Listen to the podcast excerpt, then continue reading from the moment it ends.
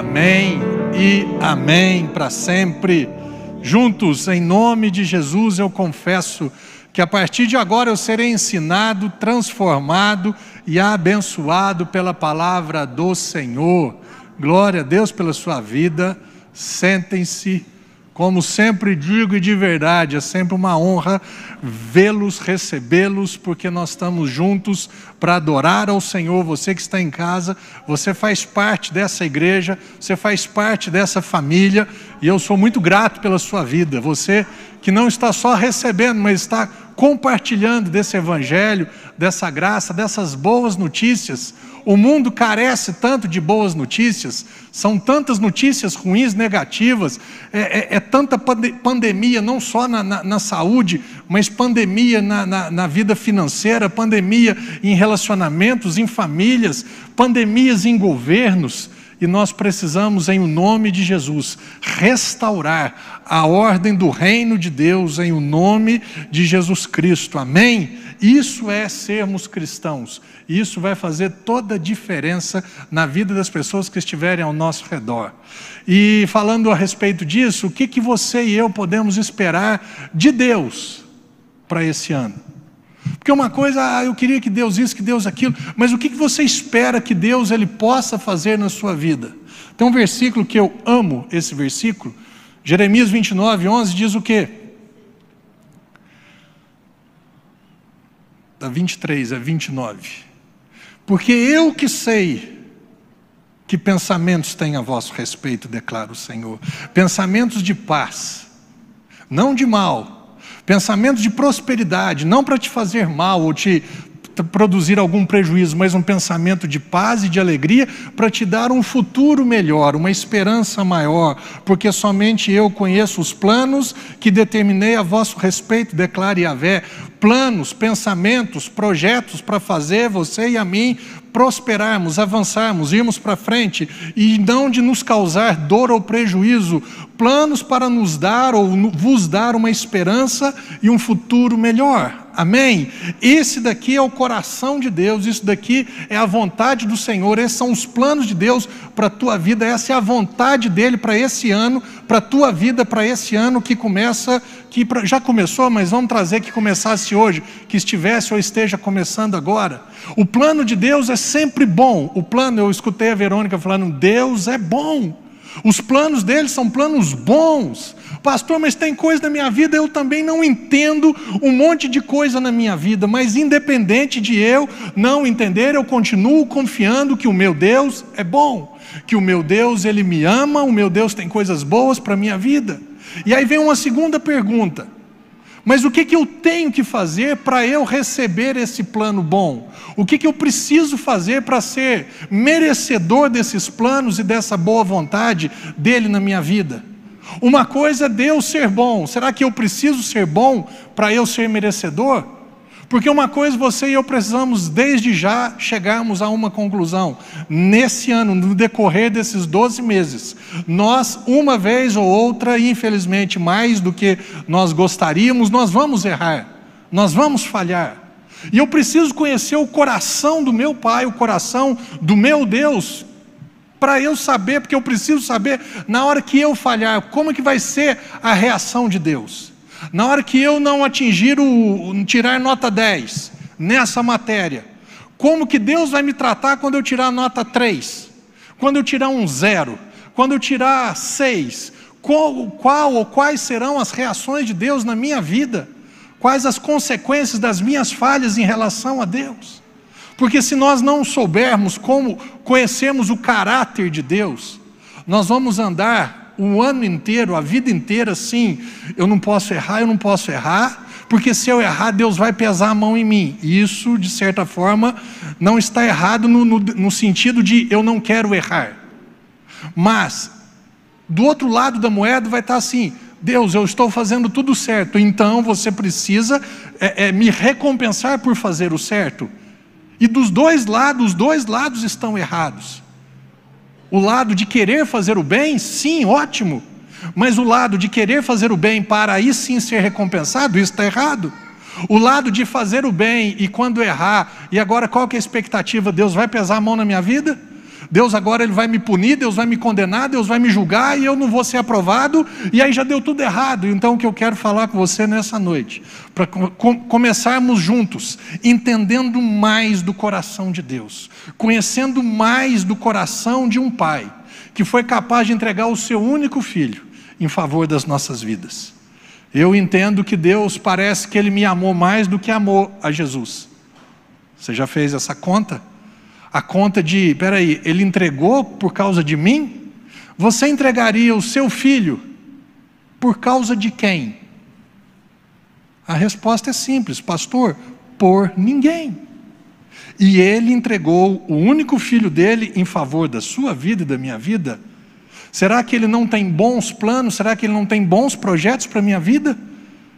Coloca para mim, Letícia, é, é Romanos quanto 8,32? Aquele que não poupou o seu próprio filho, antes o entregou por nós. Será que esse que foi capaz de fazer isso, o que? Ele não só não poupou, mas ele entregou, ele, ele teve duas atitudes. Atitude ativa, ele não foi passivo. Ele não simplesmente segurou e falou, agora deixa o negócio ir. Não, ele não só não poupou, como ele entregou. Não nos dará graciosamente, graça, favor e merecido, gra graciosamente todas as demais coisas nele, através dele? Aquele que não poupou o seu próprio filho, ele foi capaz de fazer isso, mas o entregou por todos nós. Como não nos concederá juntamente com Ele gratuitamente, graciosamente todas as demais coisas? Isso daqui é o coração de Deus. Eu preciso conhecer o coração de Deus. Porque senão, quando as coisas, as demais coisas não estiverem chegando até as minhas mãos, eu posso talvez ser atacado pelo diabo e ele falar: Ó, oh, você está vendo? Certamente coisas boas não estão acontecendo na sua vida, porque você não está sendo bom. Certamente coisas boas não estão acontecendo na sua vida porque você não merece. Certamente você está passando, que você está passando por aquilo que você está fazendo. E se nós entrarmos nessa ciranda do diabo, Deus ele deixa de existir. A bondade dele, a graça dele, o favor que nós não merecemos, isso torna-se totalmente anulado por uma estratégia do diabo. Então quero falar com vocês hoje a respeito de quatro, quatro situações que você e eu umas querendo, outras não querendo, mas talvez nós venhamos a cometer ou agir dessa forma. Nesse ano nós podemos o que? É, é, é, fazer o que? Começar uma caminhada muito próxima com o Senhor, olhando para Ele no meio da caminhada, desviar, no meio da caminhada abandonar, no meio da caminhada tirar os olhos dele, e aí que que Deus, como é que Deus vai reagir? Eu posso estar o que? Obedecendo de verdade, direitinho a palavra e coisas ruins acontecerem na minha vida eu posso estar cometendo pecados, e aí o que, como é que, qual que é a reação de Deus quando eu cometo pecado? E eu posso confiar em mim mesmo, porque eu sou crente, eu sou lá do sol da terra, eu sou pastor, então eu vou tocar minha vida e Deus entra nesse barco e nós vamos junto. É meio que Ele está, mas não está. Ele está na minha vida, mas Ele não interfere na minha vida. Eu não preciso dele para tomar, tomar determinadas decisões ou fazer determinadas escolhas. Então, o primeiro versículo, o primeiro texto que eu quero que você entenda, esse daqui. Naquele mesmo dia, ao cair da tarde, pediu aos seus discípulos. Jesus falou: passemos para outra margem. Jesus está falando para mim e para você: vamos atravessar esse, esse ano em nome de Jesus. Vamos, eu estou junto com vocês. E eles então, despedindo-se, da multidão, o levaram no barco assim como estava, e outros barcos o seguiam. E aconteceu que levantou-se um tremendo vendaval e as grandes ondas se jogavam de um lado, se jogavam para dentro do barco, de maneira que esse foi se enchendo de água. E Jesus, o problema é esse daqui, ele estava na popa, ele estava na parte de trás do barco, dormindo com a cabeça sobre um travesseiro, os discípulos o despertaram e suplicaram, mestre, essa pergunta é difícil, né? Complicado. Não te importa, Jesus, que a gente pereça, que a gente morra, você não está nem aí com a nossa vida. Então ele se levantou, repreendeu o vento e ordenou ao mar: Aquieta-te, silencia-te. E logo o vento serenou e houve completa bonança. E diz mais: indagou os seus discípulos: Ô, oh, brincadeira, hein? Por que, que vocês tiveram essa atitude de covarde? Por que, que vocês não enfrentaram? Vocês não usaram a fé de vocês? Por quê? E os discípulos, contudo, estavam tomados de terrível pavor e comentavam uns aos outros: Quem é esse que até o vento e o mar lhe obedecem? Amém? Esse texto aqui fala de discípulos, um Jesus, eles entram no barco e mais ou menos ali, a maioria pescadores, conhecia o lago da Galileia. Jesus estava cansado, a Bíblia diz que no versículo, no texto anterior, no outro texto paralelo, ele estava cansado, por isso ele dormiu. E eles deixaram Jesus dormir. Por quê? Porque eles confiaram neles. Nós damos conta, o que, que é? Jesus falou: ó, vamos atravessar a margem daqui, dessa margem para o outro lado. Vamos atravessar o lago da Galileia? Beleza, nós damos conta. Nós somos bons nisso. E aí o que, que aconteceu? No meio dessa travessia veio uma tempestade.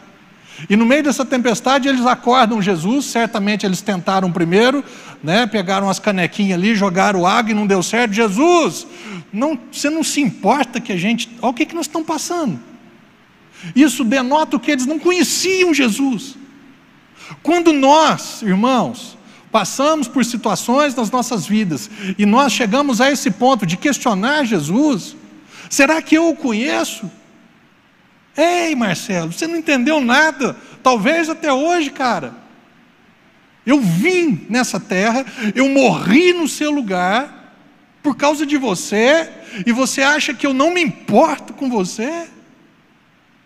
Você acha que a tua vida não tem importância? Vidas negras têm importância, vidas brancas têm importância, vidas têm importância, ponto. Para o Senhor, vidas são importantes. Eu sou uma vida. Eu não sou um membro de uma igreja, eu não sou membro de uma denominação, eu não sou ovelha de um pastor, eu sou filho de um Deus, eu não posso esquecer-me disso. Pastor, mas por que tem coisas ruins que estão acontecendo? Eu não sei, eu não tenho resposta para tudo e para todos. Eu só preciso ter uma resposta dentro de mim. A minha vida sim, é muito importante, sim, para o meu Senhor. Eu não posso deixá-lo dormir na minha vida. Eu não posso deixar a palavra ser é, é, adormecida na minha vida. Eu não posso deixar minha fé ficar adormecida na minha vida. Jesus dormindo, ele, e aí? Acho que ele falou: espera aí. Olha a reação de Jesus para quem deixa a palavra de Deus dormindo. Olha a reação de Jesus para quem deixa a fé dorminhoca. A reação de Jesus, em primeiro lugar, não foi falar, vocês se viram, dá um jeito aí, vocês não fizeram isso. Não, a reação primária de Jesus foi tempestade, para. Vento, calma. Isso mostra para mim, precisa mostrar para mim e para você, como ou quanto eu e você somos importantes para Ele. Primeiro ele, ei, menos, tempestade, para parar. E depois ele vem trazendo um ensinamento. Ei, vamos? Talvez existirão novas tempestades, existirão novos obstáculos. E o que você vai fazer com o próximo obstáculo? O que você vai fazer com a próxima oportunidade que você tiver nessa terra, nesse mundo, para experimentar do meu poder, do meu nome, da suficiência do meu poder e do meu nome? Eles saem daquela situação com um ensinamento. Eles saíram daquela situação com uma experiência nova. Eu não conhecia um Jesus que tem autoridade para calar tempestades, para emudecer ventos. Você conhece? O Deus Emanuel o Deus conosco, ele veio para essa terra, ele está agora habitando na sua vida. Ele veio, ele nasceu, morreu e foi ressuscitado. E agora ele habita, agora ele nasceu em você. E agora ele habita na sua vida. E ele quer fazer da mesma forma, ele quer fazer na sua vida, quer fazer na minha vida, ele quer se revelar como um Deus que é capaz de silenciar ventos e de acalmar tempestades. Quais são os ventos que você tem ouvido? Quais são as tempestades que têm batido na sua vida, na sua caminhada, na sua jornada? Qual é a reação de Jesus quando, eh, mesmo eu dormindo, mesmo eu deixando-o dormir, ou seja, deixando ele de lado para as minhas travessias, para as minhas passagens, para as minhas jornadas, qual é a reação dele? De bronca, de se vira, de não estou nem aí? Não, eu me importo sim. Eu estou do seu lado sim. Então, nessa caminhada desse ano, nas travessias que você e eu teremos nesse ano, se em determinado momento você e eu deixarmos ou esquecermos da verdade da palavra, da suficiência da palavra, você pode sim depender dele, porque você é importante para ele. Amém? Você pode estar no. Isso daqui mostra o que Salmo. Qual que é o versículo, Letícia, que eu coloquei? Um Deus que não nos trata segundo os nossos pecados, nem nos retribui de acordo com as nossas culpas. Não, nesse daqui não. É um outro que eu tinha colocado, depois você veio o segundo. Será que eu conheço esse Deus? Um Deus que é diferente no meu relacionamento, um Deus que eu erro, um Deus que eu falho, um Deus que eu não estou nesse patamar com Ele, mas Ele mesmo assim continua me salvando, continua cuidando da minha vida. O Deus que Pedro conheceu, a Bíblia fala de uma outra tempestade, de uma outra situação, que Jesus vai ao encontro do barco, e quando ele chega ali, Jesus, Pedro, Pedro olha para Jesus e fala: Jesus, é você mesmo? És tu mesmo, Senhor? Porque se for o Senhor, manda-me ter contigo sobre as águas. Mateus, quanto? 14? Olha para mim, por favor. Ao que Pedro exclamou: Senhor, se és tu, manda-me ter, manda-me ir ao teu encontro por sobre as águas. Então Jesus responde: Vem, e Pedro, deixando o barco, andou por sobre as águas e foi na direção de Jesus. Todavia, reparando na força do vento, teve medo e, começando a afundar, gritou: Senhor, salva-me. Jesus imediatamente falou para Pedro: Pedro, se vira, por que você tirou os olhos de mim? Imediatamente, Pedro, Jesus fez o quê? Condenou? Deixou ele afundar sozinho? Imediatamente, o que que Jesus fez em relação a Pedro que estava andando com ele, mas tirou os olhos? O que será que Jesus vai fazer comigo nessa caminhada, nesse ano de 2021? Quando eu estiver andando com Ele, próximo dele, ouvindo, procurando obedecer, e eu tirar os meus olhos dele? Como que Ele vai me tratar? Olha como que Ele tratou a Pedro. E Jesus estendeu imediatamente a mão, segurou e lhe disse: Agora vem o ensinamento, homem de pequena fé, por que, que você duvidou? E ambos entraram no barco e cessou o vento. Nessa jornada, sua e minha, nessa caminhada, minha e sua, o que, que nós vamos acertar sempre? Nós vamos prevalecer sobre as ondas sempre? Nós vamos conseguir manter os nossos olhos no Senhor sempre? Não é fácil, não. Esse, esse ser cristão lá em cima, meu irmão, oh, às vezes, né? Lá atrás, hoje eu escuto muito poucos pregadores, porque poucos pregam a graça, mas vai aumentar em nome de Jesus. Então eu escuto muito, você tem que fazer, você tem que fazer, você tem que fazer. Pastores, né, líderes que colocam um, uma geladeira nas costas do, do, das ovelhas, dos membros, porque para você prevalecer, você precisa, se você tirar os olhos e. Ei, nem ele dá conta. Pastor Dave Robertson, talvez o maior homem de Deus que eu conheci mais próximo. O homem que Deus revelou a questão da oração em línguas, do orar em línguas, da edificação pessoal. Ele falou uma coisa tão interessante, ele falou assim: "Eu não entendo esses pregadores que falam para você Dê e Deus vai te dar cem vezes mais, mil vezes mais, um milhão de vezes mais. Você não tem fé, porque se você tiver fé, você vai fazer isso. Porque se você, se você ama a obra de Deus, então oferte, então contribua, então faça alguma coisa, porque senão a obra de Deus vai parar. Ele falava sobre isso, ele falava assim: ei, e você, pastor, por que, que você não faz? Porque você tem fé? Porque se você tiver fé, Deus vai fazer um milhão de vezes mais. Ah, então qual que é o tamanho da tua dívida? 10 milhões? Dê 10 reais, Deus vai te dar 10 milhões. Você está entendendo? Nós precisamos pensar, nós precisamos raciocinar, tanto no, tanto no natural quanto no espiritual. Ei, espera aí. Eu aprendi uma coisa que eu nunca mais esqueci, eu achei muito bacana, até não lembro de quem foi, mas foi inspirado pelo Espírito Santo. Ele falou assim: sabe o que é ter fé? É a capacidade de acreditar mais do que desacreditar. Você pode ter 51% de fé, você pode ter certeza que nós teremos 49% de dúvida. Nossa, essa semana eu estou no gás. Eu estou no gás porque eu estou com 60%, eu estou acreditando mais na palavra 60% do que, mas os outros 40% ainda têm dúvida. Porque eu tenho fé. 100, meu irmão, isso não existe. 100% foi só Jesus. Semana estava conversando com o Tonhão, nós estávamos falando do quê? Paulo. Paulo foi o cara, meu irmão. E chegou um momento da vida de Paulo que Paulo ele fala assim: Eu cheguei a desesperar até da própria vida. Ele chega diante de Deus por três vezes e fala: Deus, eu não aguento mais, eu não suporto mais, eu não tolero mais, arranca esse trem de mim, eu não estou dando conta. Paulo. O que eu quero que você saiba é o seguinte: Deus, o Senhor, o nosso Jesus, o nosso irmão mais velho, o nosso Salvador, Ele espera que você e eu mantenhamos os nossos olhos firmes nele, na palavra dele, mas e se, e se abalar? E se escorregar? E se cair, imediatamente ele nos salva. Ele, opa, volta, Marcelo. Imediatamente ele não me pune.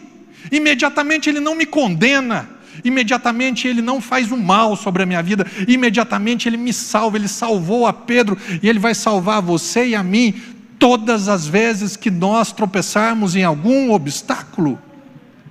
Não estou aqui falando, ah, então tá bom, vou viver uma vida relaxada, porque não, não é nada disso, e eu tenho a graça do Senhor de pregar um evangelho numa altura que vocês já entendem pregar a palavra, o evangelho, de uma forma que você não vai usar o mal para, ei, estou na graça, então, eu estou na graça, então eu vou adorar mais, eu vou depender mais, eu vou servir mais, eu estou na graça, eu quero contribuir mais, eu quero servir mais, eu quero fazer mais, porque eu estou na graça. Não é eu estou na graça, então eu vou viver a minha vida do jeito que eu sempre quis. Não, você não entendeu a graça.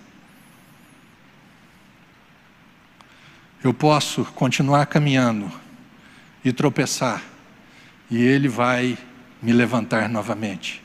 Eu posso estar, eu posso ter Jesus no meu barco, na minha vida, como um cristão, já nasci de novo, sou batizado. E vez ou outra, não, isso daqui eu dou conta de fazer. Isso daqui é rotineiro para mim atravessar o lago da Galiléia. Pedro talvez tenha atravessado quantas vezes? Passar de uma margem para outra, isso daí eu dou conta de fazer. Tem coisas que a gente dá conta de fazer. Mas ele deseja participar da sua vida. Amém? Pode existir um momento da sua vida, da minha vida, que o que? Eu possa pecar deliberadamente. Eu posso saber que isso está errado. E fazer isso errado. E aí? Como será que Deus vai reagir? Olha o que, que diz esse texto em João, capítulo. Não, não, volta lá, por favor. João 8:1.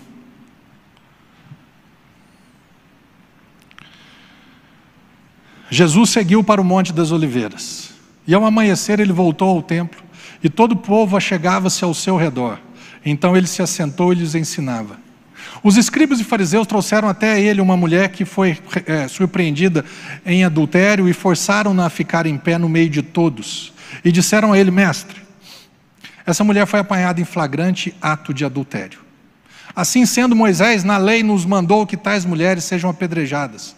Todavia, você, tu, o que, você fala a respeito desse assunto? Eles falavam assim para prová-lo e terem alguma coisa de que o acusar, mas Jesus, inclinando-se, escrevia na terra com o dedo como se não tivesse ouvido.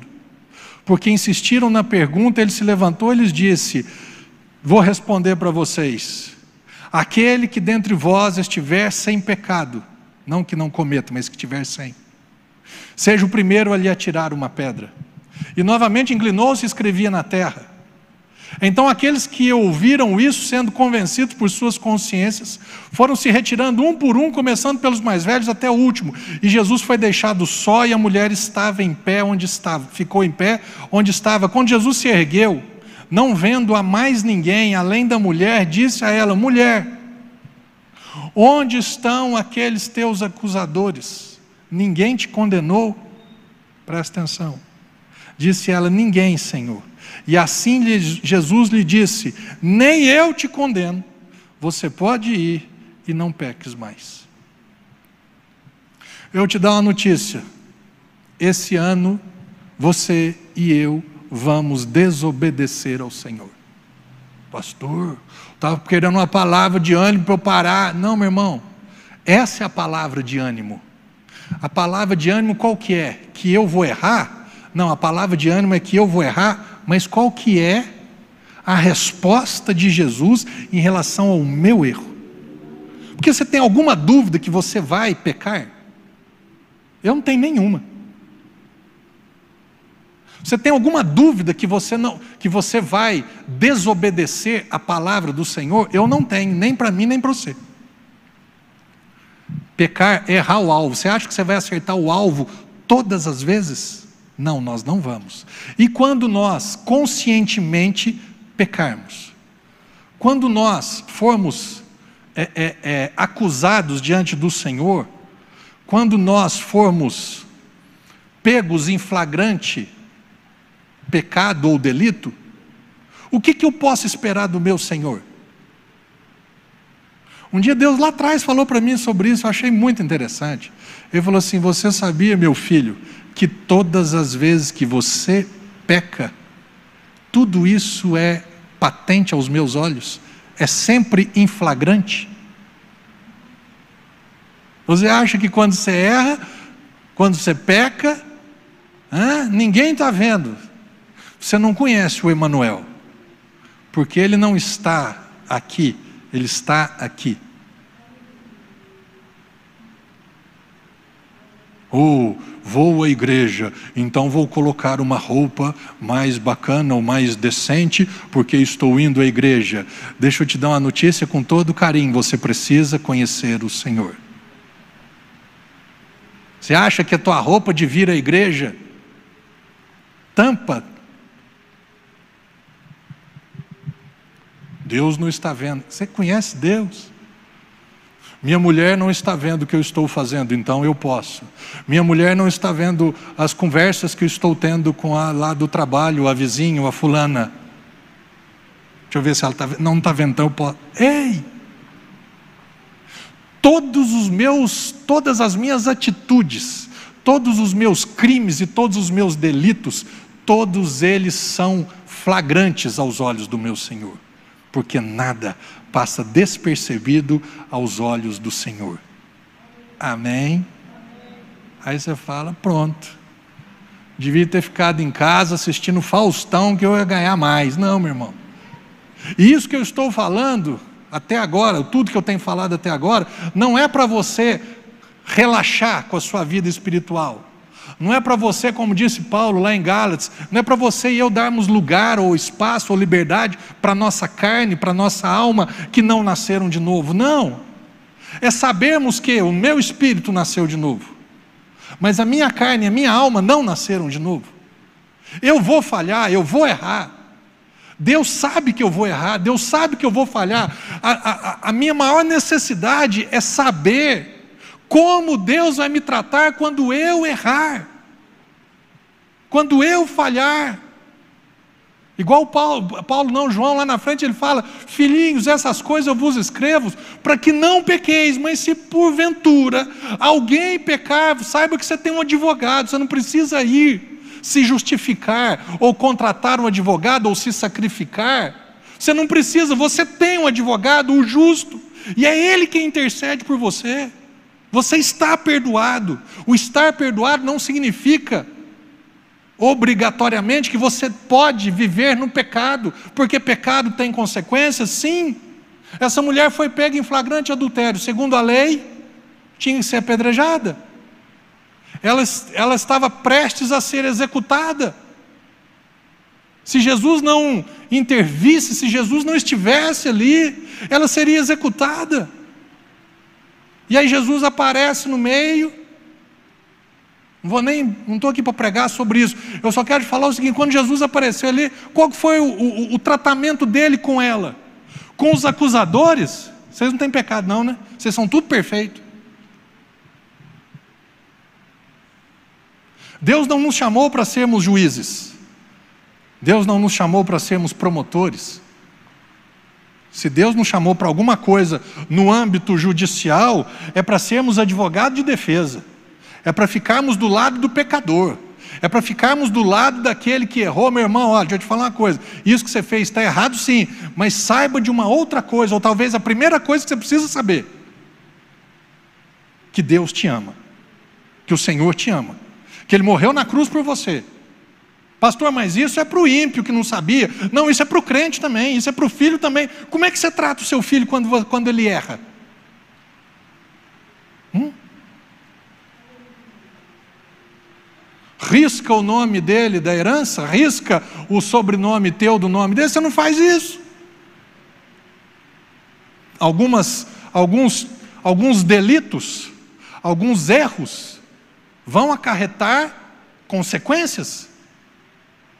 Mas pensa uma coisa comigo, você que ama seu filho, que você que ama sua filha, você, se você tivesse condições, você não o, o, o privaria até das consequências ruins? Por quê? Porque o teu amor sobre o teu filho, ele é incondicional. Você o ama e ponto. Ele errou, continua amando.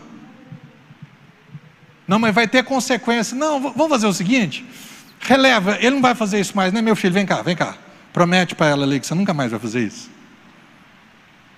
Aí prometeu, você viu, eu acredito nele. Ele não vai fazer mais isso. Você é assim, porque você ama. E você acha que o teu amor é maior do que o amor dele pela nossa vida? Você acha que Jesus veio aqui para nos condenar? João 3,17 fala, porque ele não veio ao mundo para nos condenar, ele veio para salvar. Condenado eu já estava, é, é, é, lascado na vida eu já estava, ele veio para me livrar, para me libertar, para eu não viver mais condenado. Foi para isso que Jesus veio. Ah, vocês, ninguém de vocês tem pecado. Beleza, pontapé inicial aí, pode começar. O mais santo aí, o mais perfeito.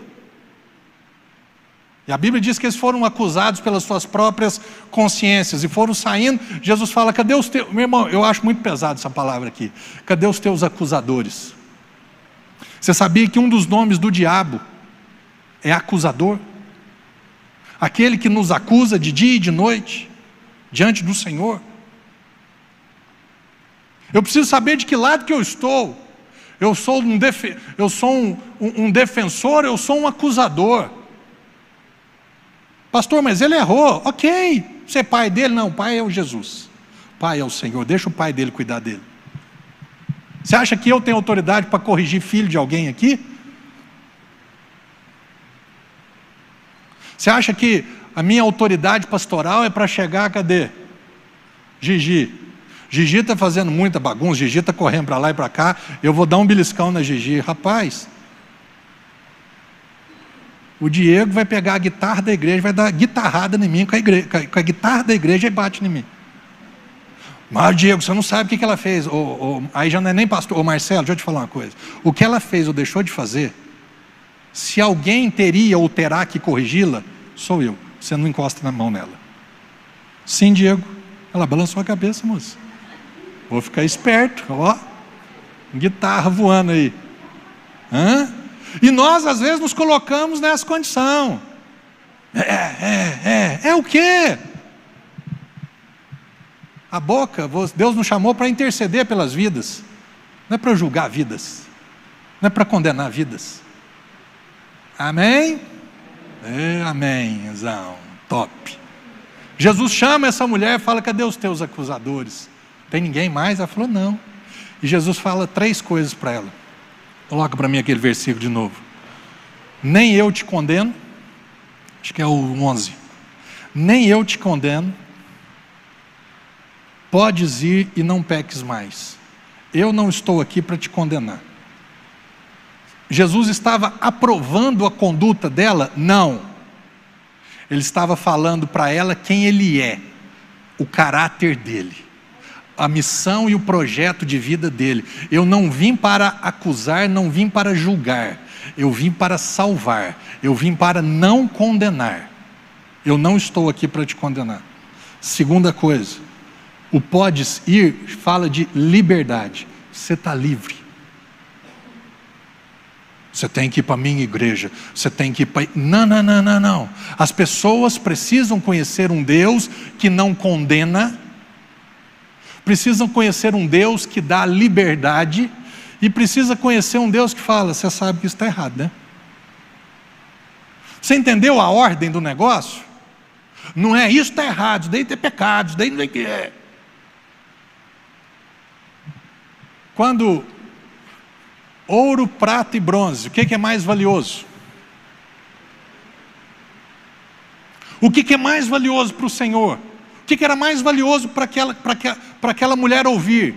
O que, que era primordial ou prioritário para aquela mulher ouvir, que tinha sido pega em flagrante adultério? Eu não te condeno. O primordial não era para de pecar. Aprendeu? Aprendeu, Marcelo? Aprendi. Isso é o primordial para as pessoas. E depois, você está livre. Não carregue esse fardo nas tuas costas. Não carregue essa geladeira, essa culpa, esse problema. Não, não carregue isso. Eu não te condeno. Agora, quer um conselho de graça? Não, não faz mais isso. Porque é mais ou menos assim: se eu não estivesse aqui, a pedrada ia comer sorta nas tuas costas. Existem consequências. Mas o primordial não são as consequências, não é o alerta da consequência. O primordial, eu te amo e eu não te condeno. Amém? E para finalizar, nessa caminhada nossa nesse ano, existirão dias que você e eu iremos obedecer ao Senhor, procurar seguir a palavra, e ainda assim, deu ruim, deu errado. Olha o que diz lá em Marcos. Logo em seguida, Jesus, logo em seguida, insistiu com os discípulos para que entrassem no barco e seguissem adiante dele a Betsaida, enquanto ele despedia, despedia do povo. Tendo despedido, subiu ao monte para orar. Chegando à noite, o barco estava no meio do mar e Jesus encontrava-se sozinho em terra. Olha isso. Ele notou que os discípulos remavam com dificuldade, pois o vento soprava contra eles. Em plena madrugada, Jesus vinha na direção deles, andando sobre o mar e já estava prestes a passar por eles. Eu gosto desse texto aqui. Esse texto fala, é parecido com o do Pedro. Vamos atravessar? Vamos. Jesus, não, do Pedro não, é o do Pedro, o outro aqui é diferente. Fala para eles: vai atravessar e eu vou orar. E Jesus meio que ausentou-se dos seus discípulos. Fisicamente ele estava ausente. Como Jesus em nós, fisicamente ele está ausente. Mas espiritualmente, Jesus foi ao monte e lá na madrugada Jesus estava, meu irmão, nós precisamos, nós precisamos entrar no texto. Na madrugada, o que, como que Jesus, numa tempestade, então se tinha tempestade, tinha nuvem.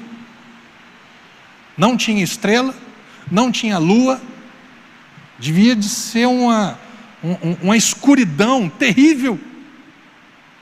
Lembrando você, Lucas, imagina, tempestade, o vento batendo, raio, água e o Lucas firme, eu estou em paz.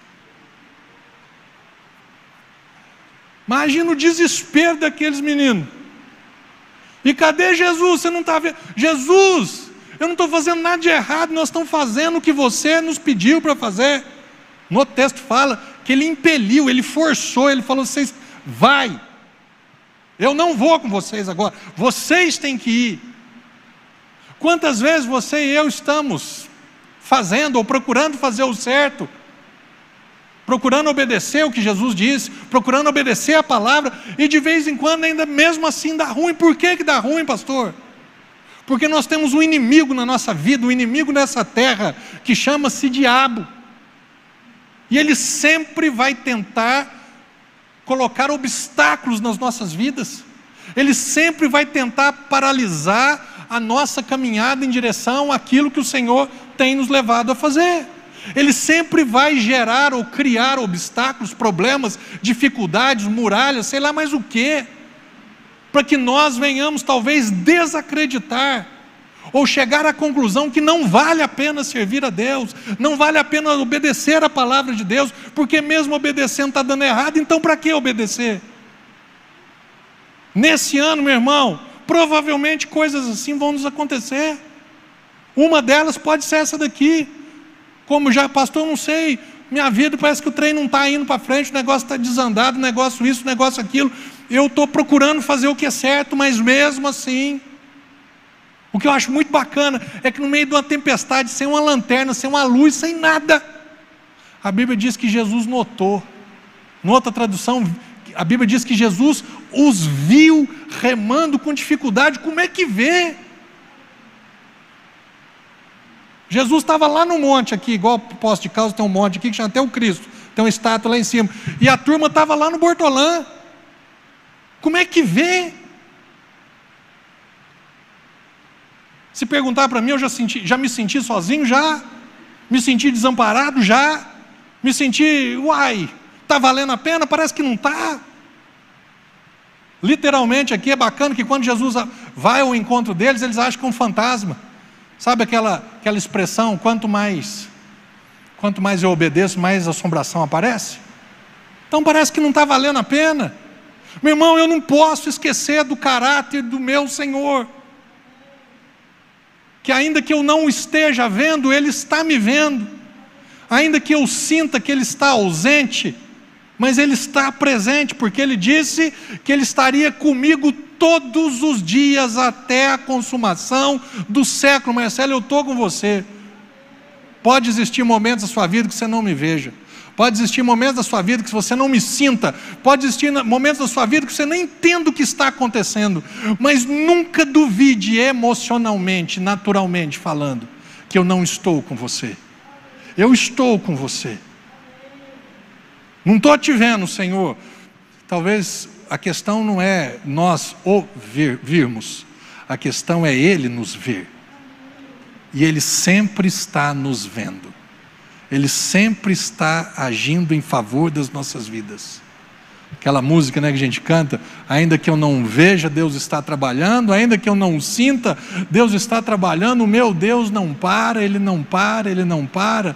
Davi falou no Salmo, não sei que número, 120 alguma coisa, ele fala que o guarda de Israel não dorme, ele nem cochila, ele guarda a minha entrada a minha saída. Eu preciso conhecer Deus, porque talvez, ou certamente, nesse ano nós passaremos por fases assim. Talvez a gente vai dar uma esquecida dele, vamos lembrar dele só no perrengue, e na hora do perrengue, o Emanuel está junto. Não, Marcelo, eu estou junto, cara. Eu não vou te condenar, eu não vim aqui para fazer isso. Eu vim para te salvar. Nessa caminhada eu posso, eu posso ver o Senhor e estou andando, e estou firme, estou orando, e estou firme na igreja, e de repente eu dou uma vacilada aí, mesmo dentro da igreja.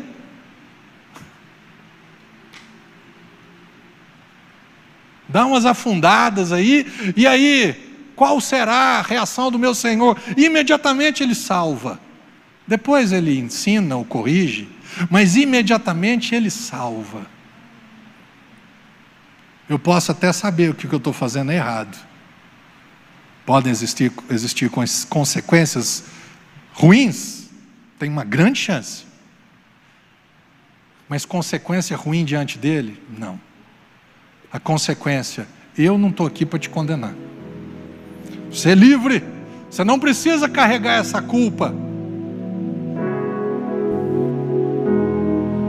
E o Espírito Santo me leva a falar para algumas pessoas aqui e para você em casa. Você não precisa entrar o ano de 2021 carregando o fardo de 2020 ou 19 ou 15 ou 2010 ou 1900 e alguma coisa. Pode ir. Vai. Você está livre. Foi para isso que o Senhor veio. Ele veio para nos libertar. Já aprendeu algumas coisas? Já. Faz mais isso não. Pode ter consequências? Sim. E para finalizar, pode ser que mesmo fazendo certo, mesmo procurando acertar, mesmo, sabe, estou nos meus melhores momentos e ainda assim coisas ruins aconteceram. Você pode não entender, você pode não estar vendo, ele quer simplesmente que você saiba que Ele está te vendo. E do mesmo jeito que Ele veio, socorreu e livrou e libertou, Ele vem, liberta e protege. Amém?